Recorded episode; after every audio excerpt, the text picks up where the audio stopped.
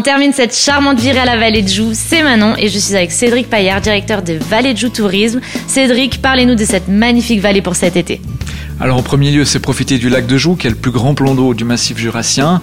Température toujours agréable, on peut se rafraîchir. De nombreuses balades aussi au bord du lac de Joux, mais aussi sur les sommets alentours. La Dent de Vaulion, point de vue extraordinaire à 360 degrés.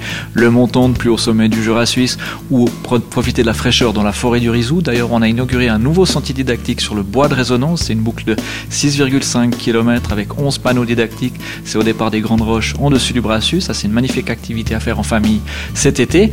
Ou alors, pour les gastronomes, il y a les chalets d'alpage où on peut profiter de magnifiques fondus, de spécialités locales aussi, ou les terrasses au bord du lac pour un petit poisson. Et puis, euh, si on veut poursuivre, euh, on peut aussi profiter de l'offre culturelle avec l'espace horloger et les nombreuses activités sportives qui sont encore présentes sur le secteur.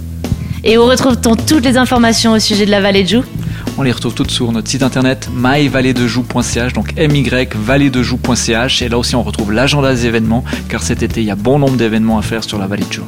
Merci Cédric, on vous invite à profiter de la vallée de Joux tout l'été. À bientôt sur Rouge.